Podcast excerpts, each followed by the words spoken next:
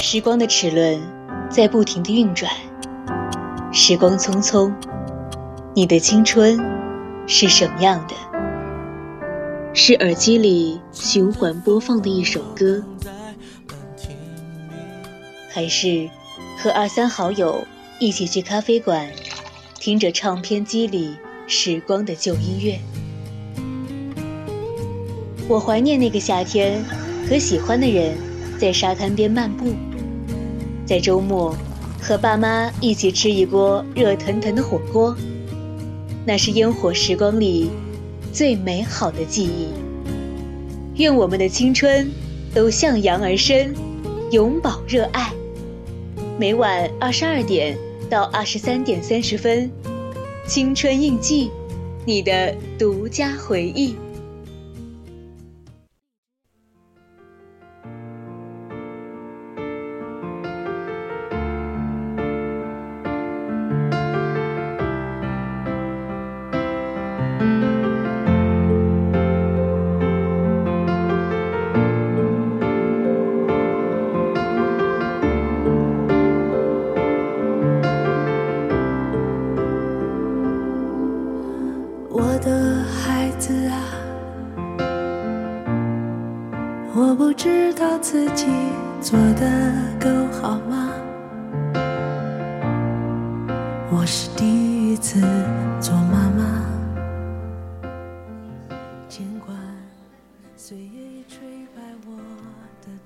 爱的听众朋友们，大家晚上好！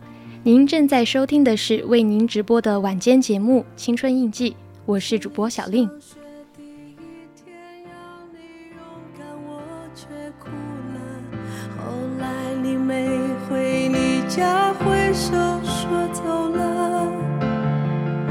当告别已变得轻松，可我的心还会空。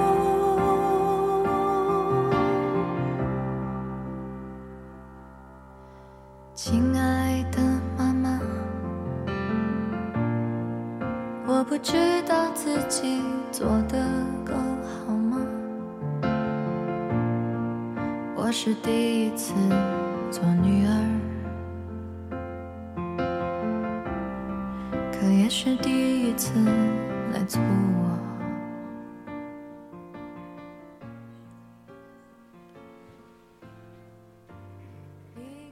杨楠家的客厅有两张沙发，贴着墙呈 L 型摆放。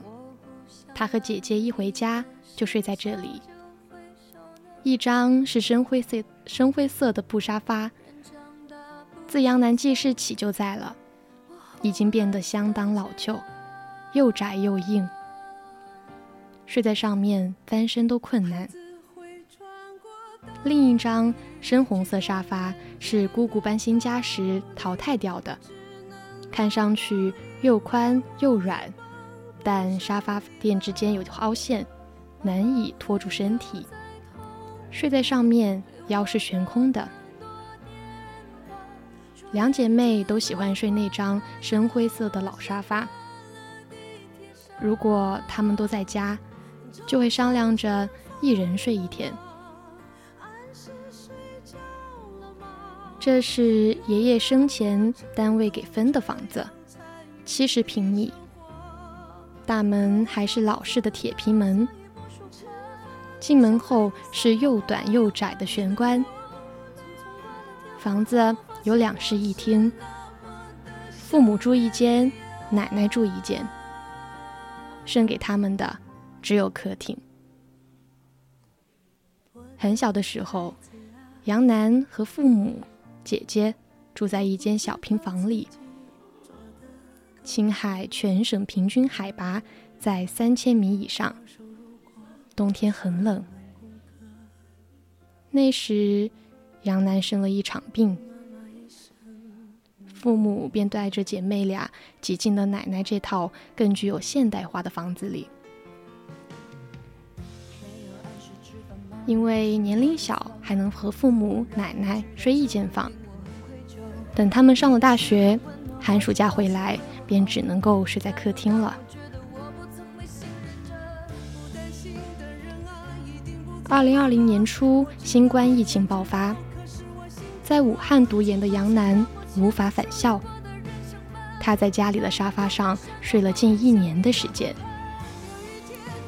睡沙发是件繁琐且复杂的事情。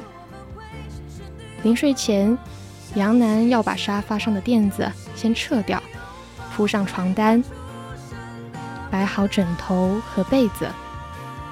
第二天早上，再把它们收拾起来，把垫子铺回去。沙发只在晚上才是属于他的床，白天要恢复他做的功能。不能影响一家人的正常使用。每天醒来，杨楠都腰酸背痛，久而久之，竟也习惯了。他不知道这是身体的适应，还是麻木。客厅是个没有隐私的空间，有时杨楠早上还没醒，来看望奶奶的姑姑。大伯和表哥就已经进了门，看到他还躺在沙发上，没有人会回避。他们指责杨楠说：“还占着沙发，不像个样子。”杨楠羞恼中带着一丝不知所措，不自觉地用被子紧紧裹着身体。他没办法对亲戚们发脾气。只能默默忍受。姑姑将姐妹俩视作母亲家里的入侵者，侵占着他母亲的地盘，总刻意挑他们的刺。有一次，杨楠曾因为将热水壶的盖子正扣在桌面上，而挨了姑姑一耳光。在这间熙熙攘攘的七十平小屋里。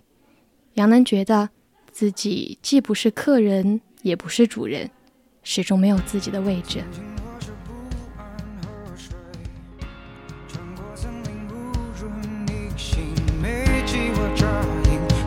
这个是。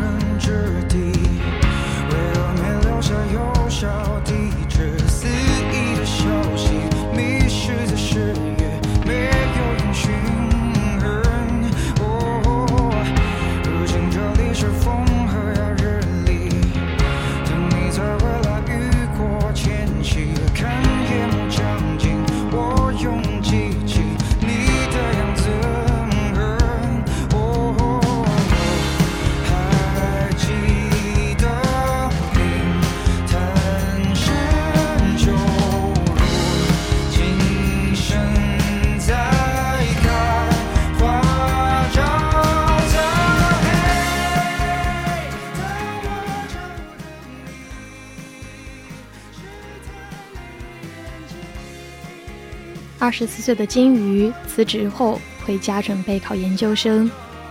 他家在东北农村，和父母住在一间大炕房里。一开门，屋里的所有东西都一览无遗。这样的房间，奶奶有一间，叔叔也有一间，没有多余的。他只能和父母共住。中学时期，金鱼一直住校，这次回来考研才第一次长时间住在家，恍然意识到，原来家里一直没有属于他的单独房间。二十四岁还和父母挤在一间房，吃饭、学习、睡觉，都在这里，一举一动都暴露在父母的视线之下。这一度让他感到压抑。父亲有时凑上来询问他在学什么，即便不懂，也会督促他两句。他在书桌上看书、看电视的父亲把声音开到极大，母亲则不戴耳机刷短视频。有一次，他抱怨父母吵到他学习。父母却反过来批评他学习不专注，久而久之，书桌的用途也不再纯粹，上面摆满了金鱼母亲的化妆品和杂物。父母也很难理解金鱼想要独处的心情。和母亲在一起的时候，金鱼永远有一根弦是紧绷着的。母亲总是在他面前念叨：“人是群居动物，并鼓励他多出去参加活动。情绪宣泄在母亲这里是不被允许的。有什么可哭的？多大了还哭？就像紧箍咒套在他的脑袋上。长久下来，金鱼产生焦虑情绪，甚至心脏狂跳、手脚发麻、喘不过气。”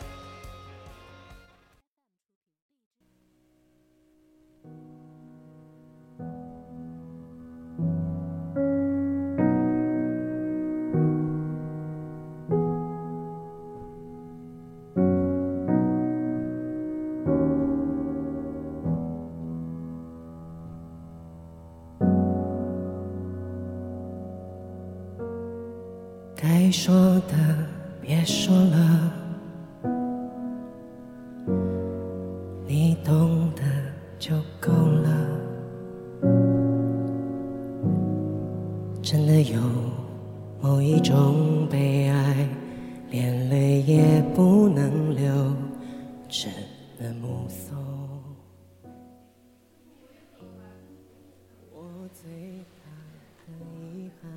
逃到奶奶的屋子里睡，情况也并不会好转多少。奶奶的年纪大了，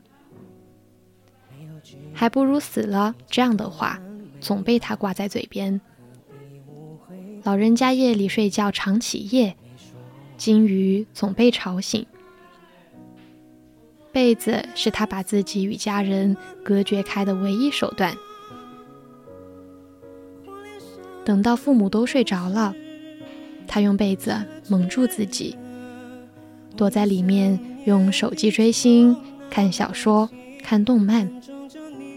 这样的自由时刻显得弥足珍贵。金鱼知道家里经济条件有限，还是试图向父母提出对于个人空间的需求过。母亲声泪俱下，诉说着自己的愧疚与辛苦。都怪我们，操劳了大半辈子，也没忙活过出于你的一间房间。这也让他深感罪过。母亲也向他承诺过，等建新房子的时候，一定为他留出一间。他对此不敢抱有过高的期望。家里不富裕，爸妈又心疼修房子的钱。理智上我也挺心疼我父母的，但情感上我又不甘心，好像谁也没有做错。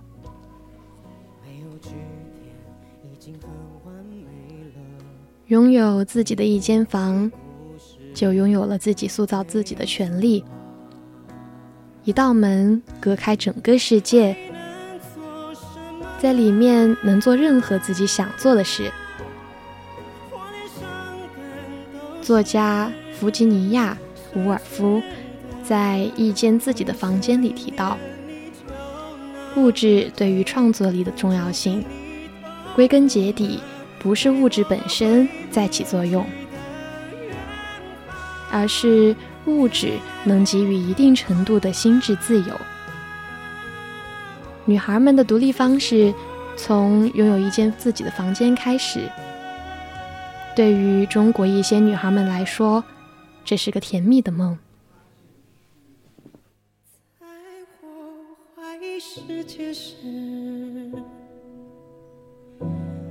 你给过我答案。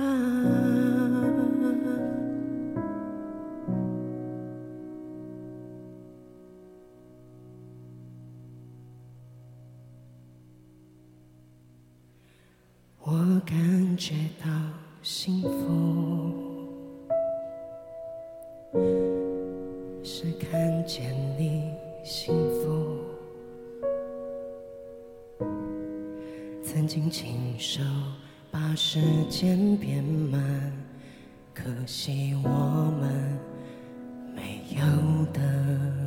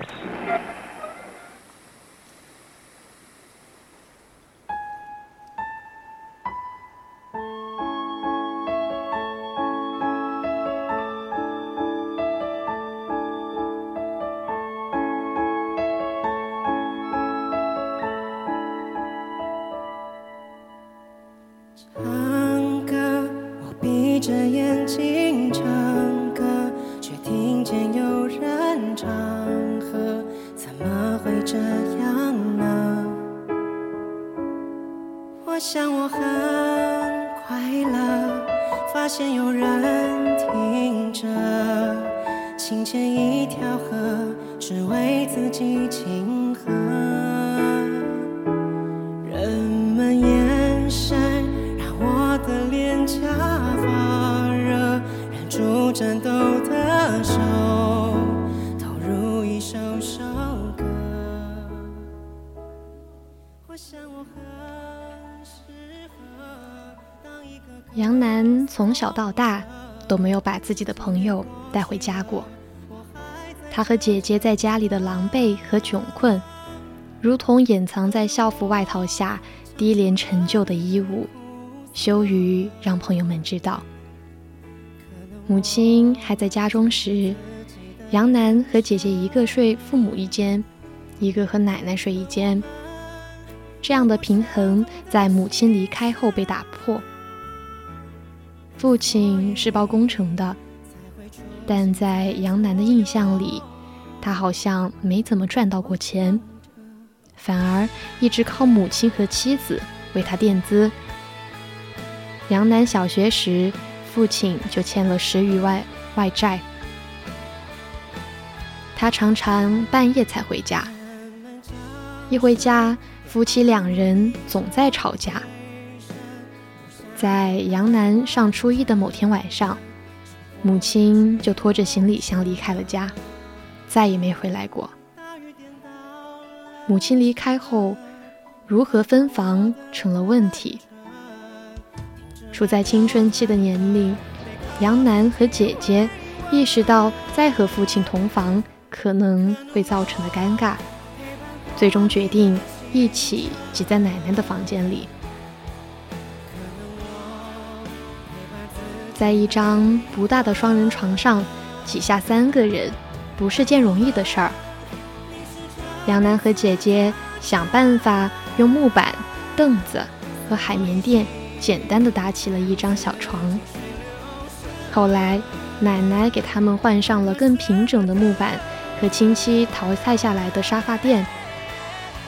杨楠和姐姐其中一个便睡睡在这里。屋里没地方写作业，那一方搭出来的小床被当做书桌，将凳子挪到两边，中间空出来的地方可以放腿，这样便能够解决掉腿麻的问题。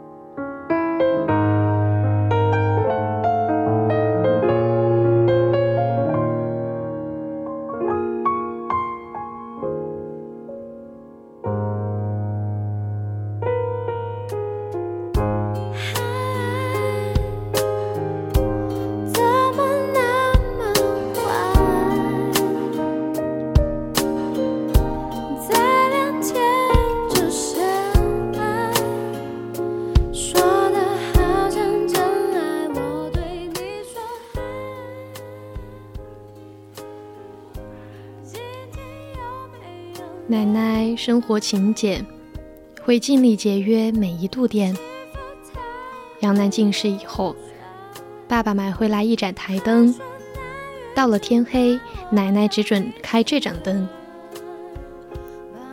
昏暗狭小的空间里，姐妹俩挤在一起做作业，除了偶尔交流题目，再没有别的声音。许多个夜晚就在这种压抑的沉寂中过去。即便将她和姐姐从小养育到大，奶奶也会用“收容”二字形容对他们的照料。更小一点的时候。奶奶甚至会指着街上的乞丐来警告姐妹俩：“你看到街上的乞丐了吗？我不开心就把你们赶出去，你们就会和他们一个样子。你们爸爸是不管你们的。”大伯的儿子来家里，想要看电视或者吃什么都是可以的，他和姐姐想干什么都不行。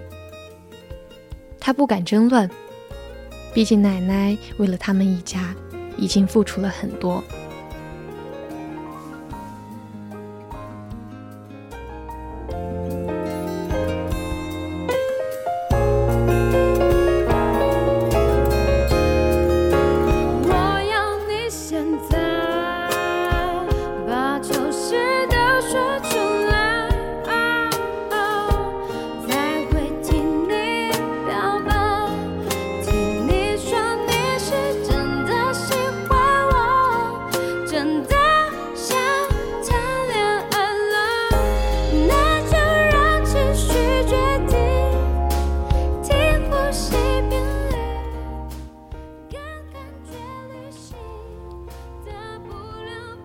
九岁的康冉今年终于在客厅拥有了一个自己的小隔间。隔间是从客厅分出来的。父亲凭借自己装修工的手艺，做了一扇连着书柜的透明玻璃门。这是父亲新盖的三层自建房，一楼作为店面租了出去，三楼搬进陌生的租客。二楼仅有的一间房是父母住的，他只好住在客厅隔断。这对他来说已经十分不易。康冉刚记事时，家里住的是砖瓦房，共两间，父母一间，两个哥哥一间。康冉睡在大厅正对着院门的木板床上。六岁这年，父亲带着家人回到老家赣州，搬进新的自建房。他依然没有自己的房间，只能和父母一起睡在主卧，没有独属自己的空间作为庇护。他的爱好总被轻易扼杀。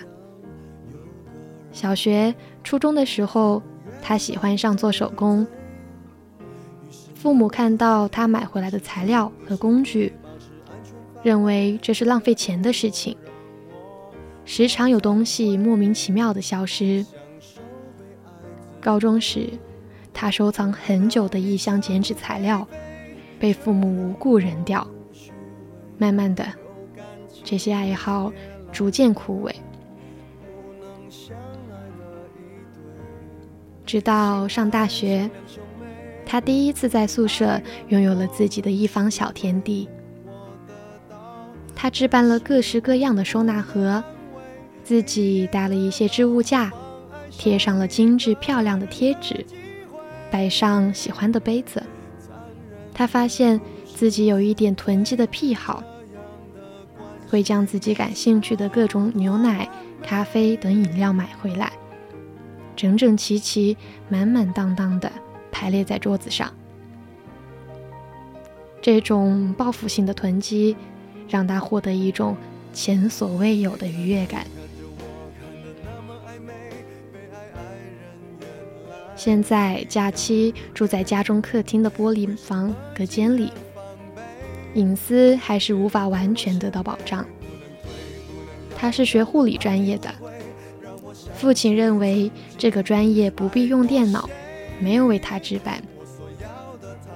康冉靠着在网上兼职写文稿赚钱，最终给自己买了台电脑。目前兼职还在继续，为了避免被父母发现，夜里他躲在被子里写，这样电脑屏幕的光就不会从玻璃门透出去。他期待未来能脱离父母管制。到远一点的地方工作，租一个面积稍大的房子，独自生活。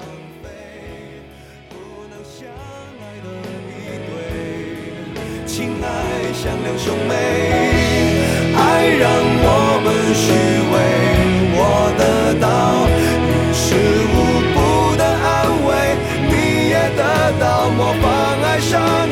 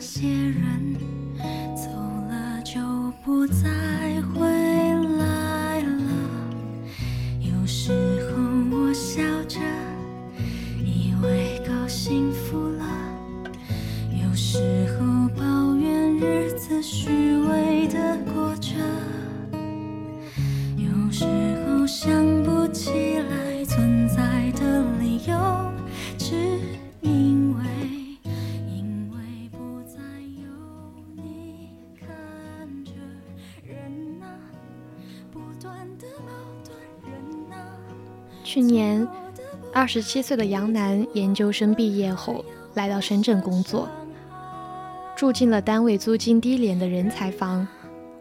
这是个三十平的单间，一进门靠右就是灶台、卫生间和阳台在左侧，再往里走就是卧室。房间的前主人在墙上打满了膨胀螺丝。也许是有孩子的家庭，满墙都是画。他第一次拥有一个完全属于自己的房间。只要想到这三十平米属于他一个人，就难以抑制内心的激动。来到这儿的第一天，他到处走走看看，脑袋里想象着每一个角落可以放什么。刚毕业的他没钱请工人修整房间，决定自己动手。他把墙上膨胀的螺丝一个个拔出来，挤补高墙，打磨并刷漆，还买了乳胶漆，把墙面重新刷了一遍，用电钻组装各种柜子，用胶枪给洗漱台缝补。除了空调。床和油烟机的安装，屋子里的所有装饰都是他自己按照个人习惯和喜好修整的。正式住进来，他享受着独自生活的自由。有时他会在房间里喝酒、唱歌，也可以半夜去楼下散步。他还养了一只小猫，他很依赖它，常常依偎在他脚边，陪伴他度过了去年深圳的冬天。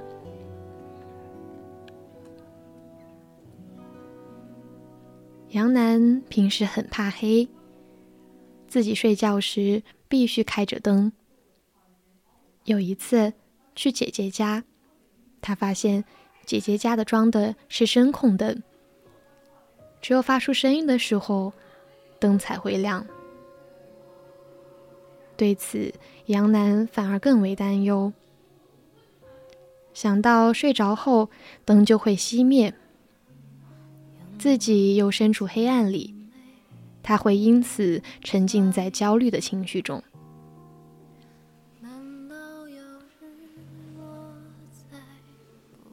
怕黑这个习惯，他没有告诉过任何人。一个二十多岁的女孩不敢关灯睡觉，他认为别人是不会理解的。现在住着属于自己的房间。他终于可以整晚开着灯安睡，也不用向任何人去解释什么。工作后，杨楠回家的次数变少。不过有了稳定的收入，他开始补贴家里。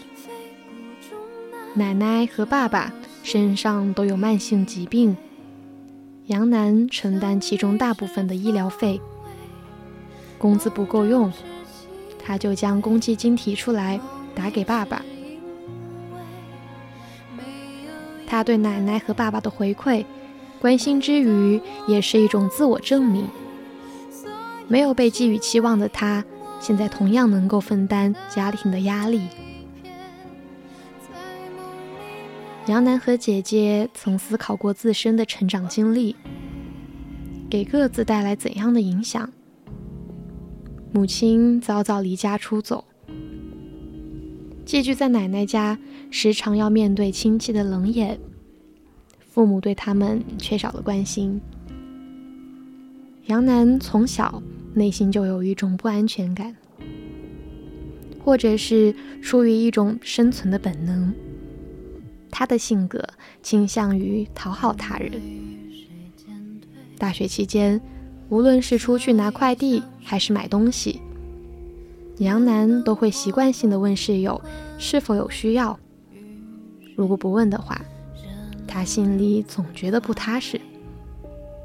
被问多了，室友反而会告诉杨楠，真没有必要这样的客气。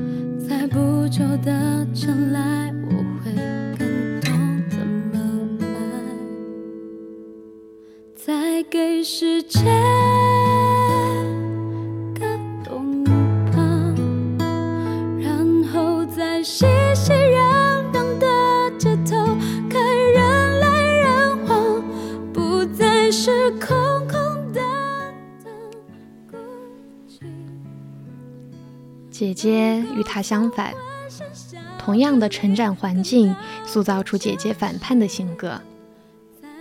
有一次，奶奶摔伤，杨楠和姐姐回到家，二十四小时贴身照料，排便也是两人轮番负责。奶奶将他们的付出视作理所应当，而她的女儿，也就是杨楠的姑姑，却不用做这样的事儿。杨楠的姐姐感到不公。读研之后，即使是暑假，姐姐也不再回家了。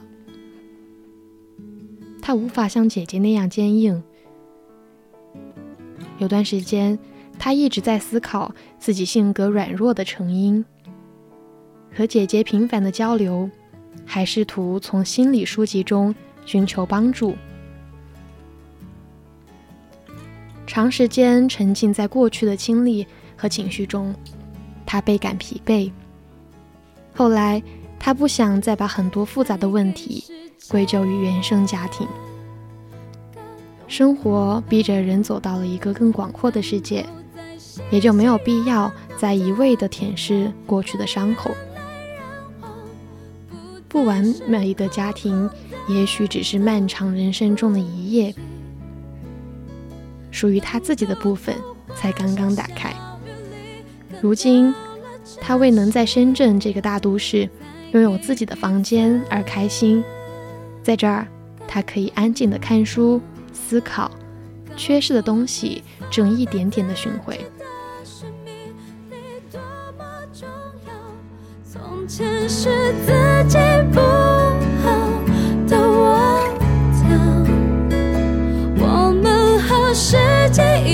气都会更加闪耀，就快来到。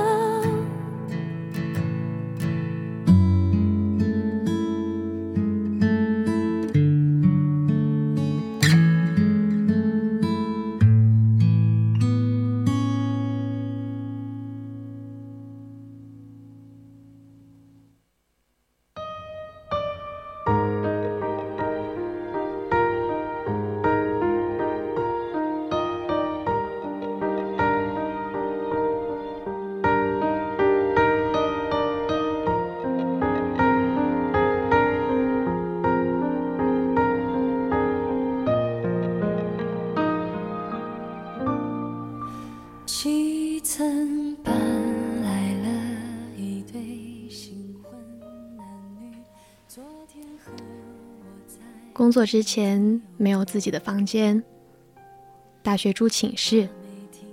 在此之前，跟我妈睡一屋。五岁时，父母离婚，妈妈带着我离开了家，买了个小小的单间，在一个房间里生活。她什么秘密都没有。我知道了，为什么我爸不要我们。他曾经是很爱很爱我的，把我举高高，给我买糖吃。可是，在新欢面前，这份爱变得那么轻飘飘。爸爸并不想离婚，他只是想家里有，外面也有。妈妈不接受，最后他净身出户。一个人带我离开了那个他和爸爸一起起早贪黑卖水果打拼来的家。知道真相的我，还有些开心。我本以为爸爸不回家的原因，是我一直学不会加减法。我还知道了，我妈是个很蠢的人。这是外婆骂她的，我听到的。外婆每次来我家，都要骂我妈蠢、冲动、没有脑子，只图一时之快，什么都不要，坑了祖孙三代，便宜了我爸。说普天之下的男人都一样，他又不是什么金贵的人，一点委屈都受不得。轮到现在，一无所有，靠卖水果养着两个人。我也知道了，我是个拖油瓶，因为外婆说，我妈带着我，活得又累又苦，而且再也嫁不出去了。每一次外婆骂她的时候，那声音在屋子里的每一个角落。都能听得见，我只能搬个小板凳，坐在厕所里面，关上门，假装在上厕所。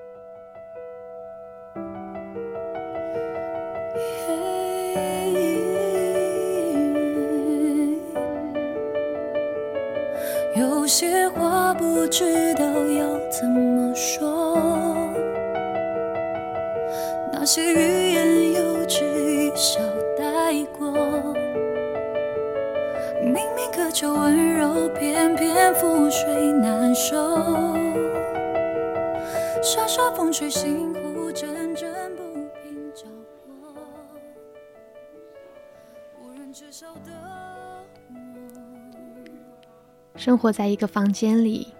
我也什么秘密都没有。八岁第一次撒谎，十一岁第一次例假，十三岁第一次收到情书，十四岁第一次去网吧，却骗他说去补习。十五岁偷偷买了那些不良少女的衣服装裤。十六岁早恋，十八岁失恋，十九岁报了很远很远的大学。他通通都知道，我没有隐私，偶尔起的一点点顽皮的小心思，都会快速被扼杀在摇篮里。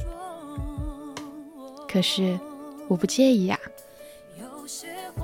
那个小房子里总有很多很多好吃的水果，虽然都是快烂掉的，但一样美味香甜。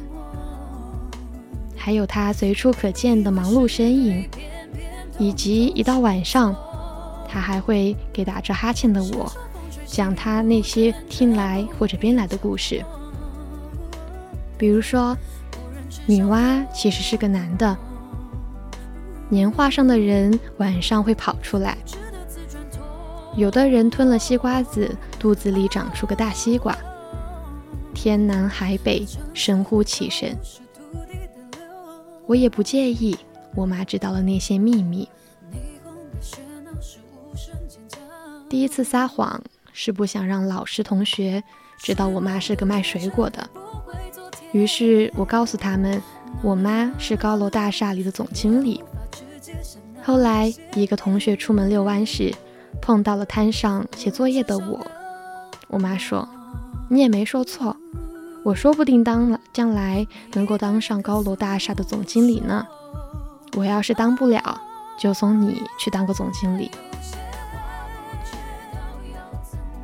第一次例假，我妈早有科普和心理建设，平稳度过。第一次收到情书，我妈捧着摊上的西瓜，吃得津津有味，边吃边说：“这小子文笔还可以，像个文化人，就是字写的不好，让他练练再来。”还非常八卦的佯装送我去学校。借机看看那男生长啥样。第一次去网吧，兜里的点卡露了馅儿。我妈说：“网吧不安全，人来人往，空气也不好。你喜欢打游戏，就在家里打吧。”所以买了个电脑。第一次假扮不良少女，我妈说。这衣服潮是潮，但质量不好，就带我去商场买了质量不错的衣服，拿回来帮我戳了几个洞洞。早恋那会儿，我妈假装不知道，只侧面提醒我不能影响学习，不许做比牵手更过分的事儿，否则他就给我转学并搬家。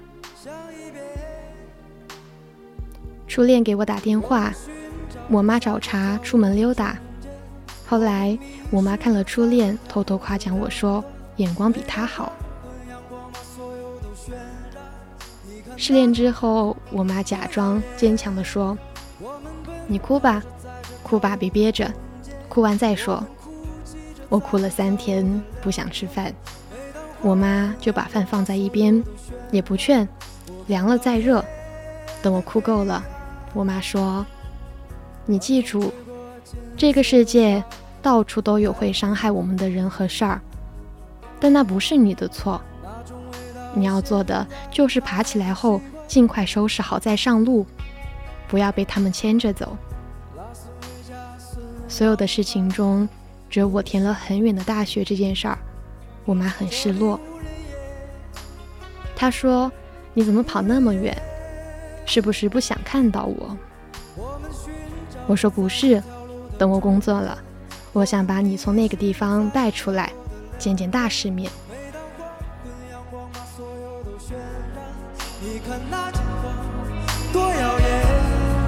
我们奔跑着在这条路的中间，我们哭泣着在这条路的两端。每当黄昏阳光把所有都渲染，我看到夜。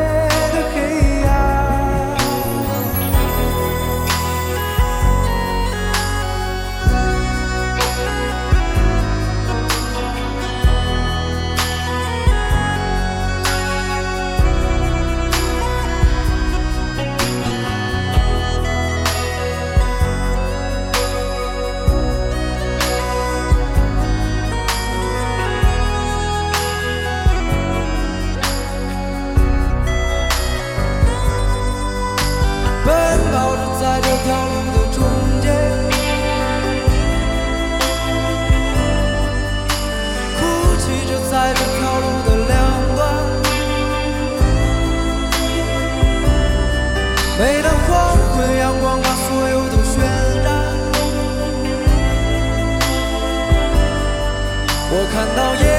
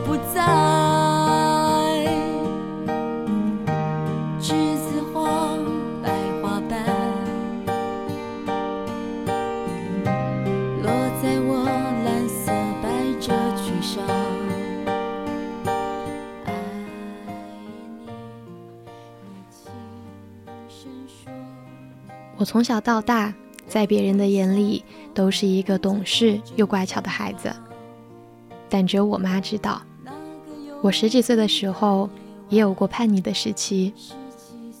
当时为了玩游戏，我经常跑网吧。出于安全问题，我妈给我买了电脑，让我在家里玩。可没想到，我妈的这一次疼爱，却换来了我的叛逆。自从家里有了电脑之后，我更加沉迷游戏，不仅学业荒废了，还经常跟我妈吵架。放学回家不做作业，不是玩游戏，就是跟初恋打电话。周末睡醒也在玩游戏。那段时间，差点把我妈气到崩溃。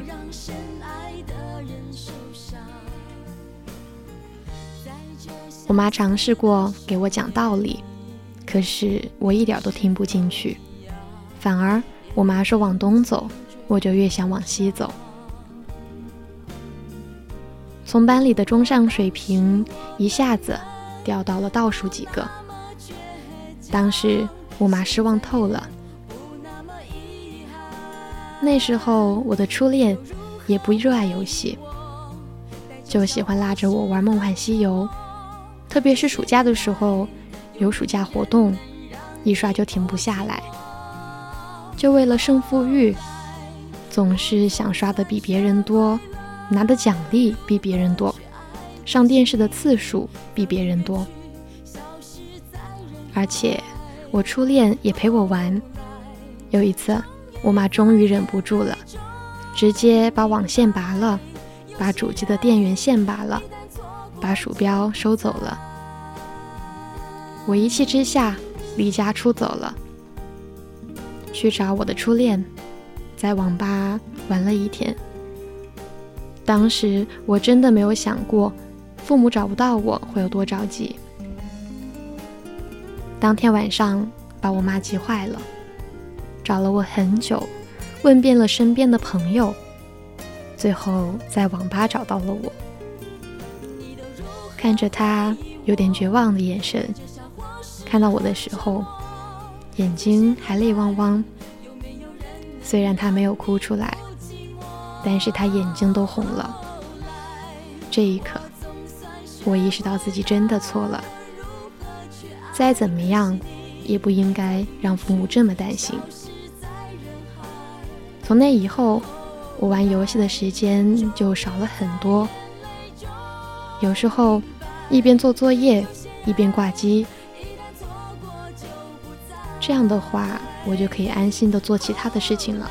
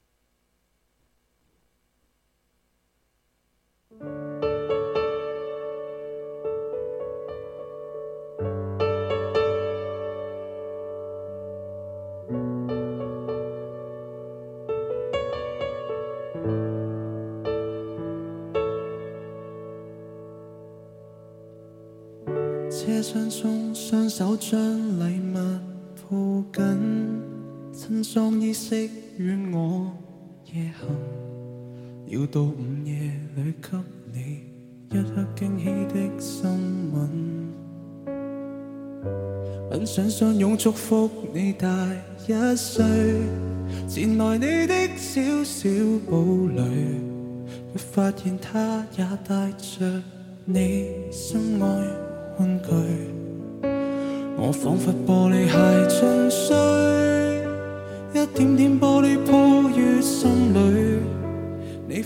分钟想出一句，笑说我会满意你。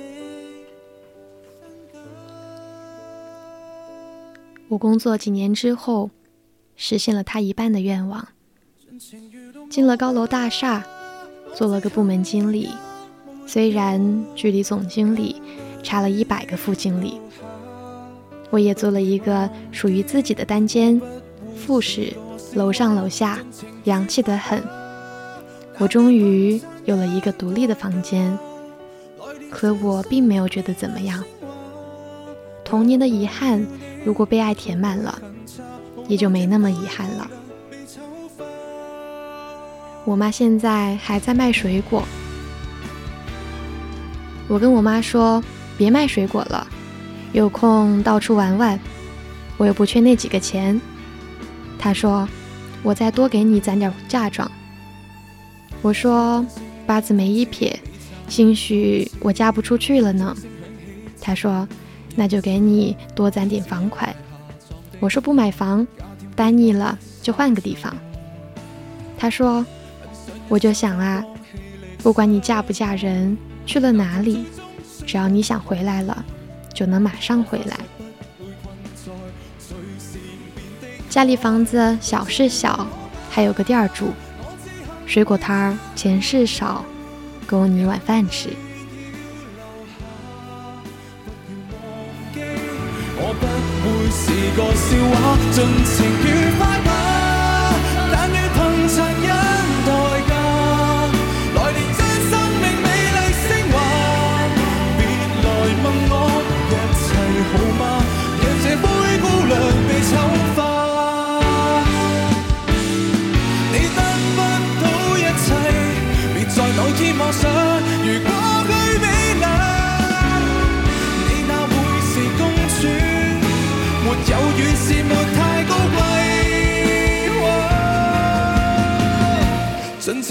我吧。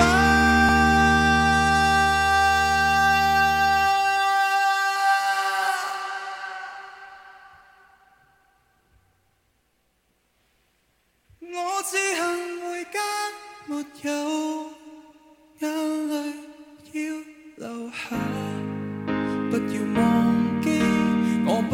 会是个笑话，尽情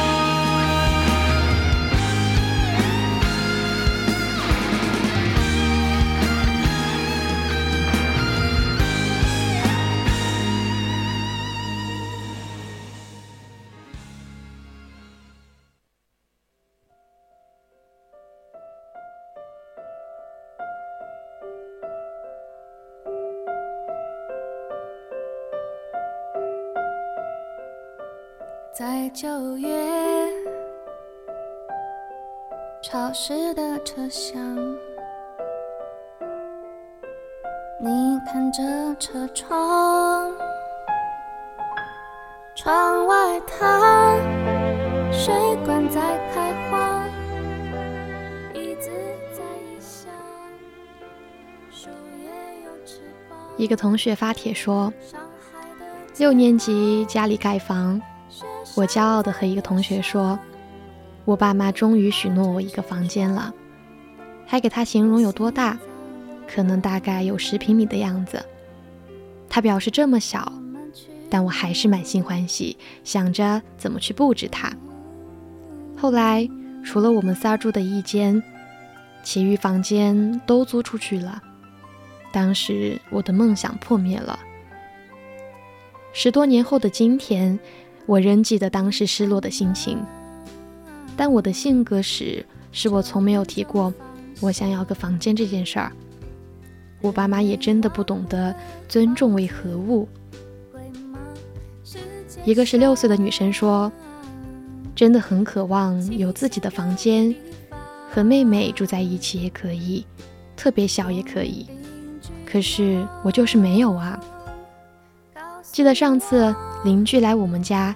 看到我和父母的床拼在一起的那个诧异的表情，很难过。而且我从来不敢请同学来家里玩，连发个定位也不敢。是啊，我就是这么个人。表达了相似经历的人还有很多很多。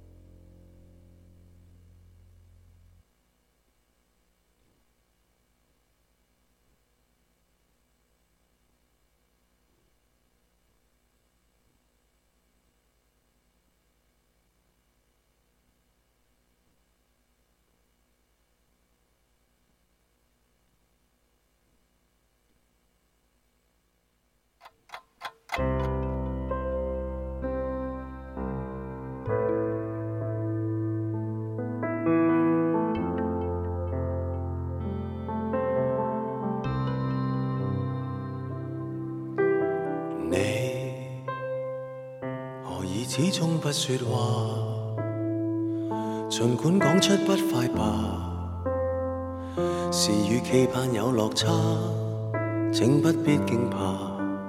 我仍然会冷静聆听，仍然紧守于身边，与你进退也共鸣。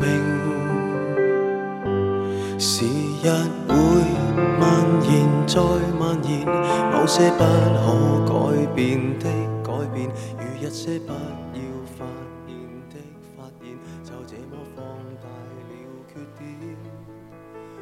小时候没有自己的房间，不觉得有什么；越长大越极度渴望有。在房价还没有变态涨的时候，我妈觉得。女儿是早晚要嫁出去的，干嘛要再买房？现在再也买不起了，心里苦。没有给孩子准备的房间，干嘛要生我？我叔叔伯伯家兄弟姐妹好几个，只有我没有自己的房间。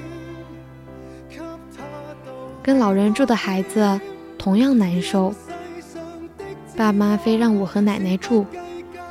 老人早上五点就在房间各种倒腾，晚上睡得早，影响自己休息，经常一个人感到委屈。有条件都不给我自己住，只能等工作了自己搬出去。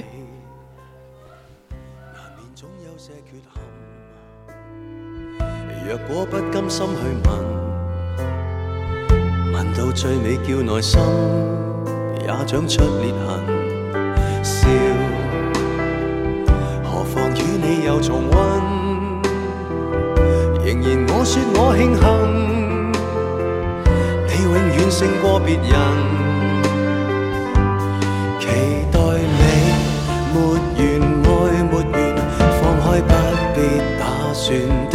算，做一些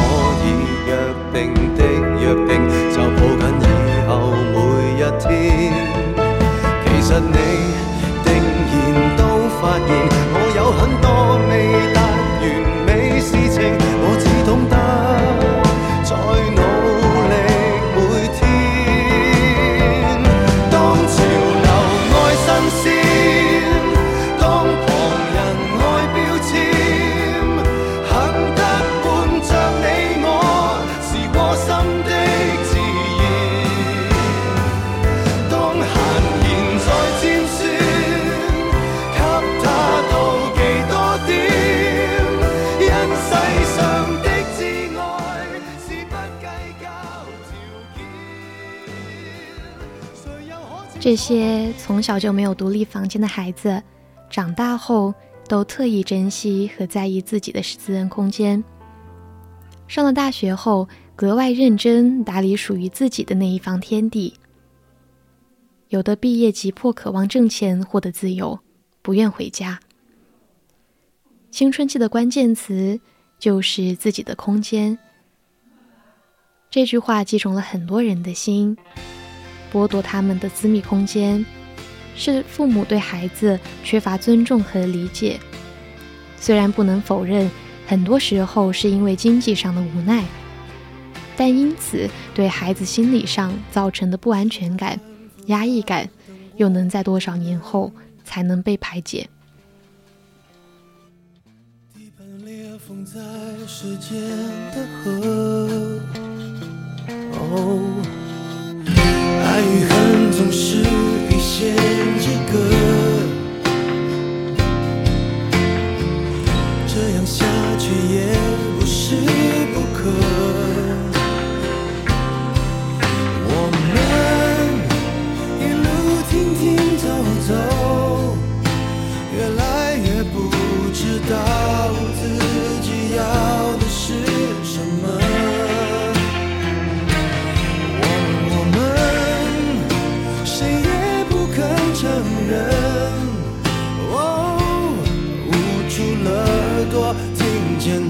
笑声是假的。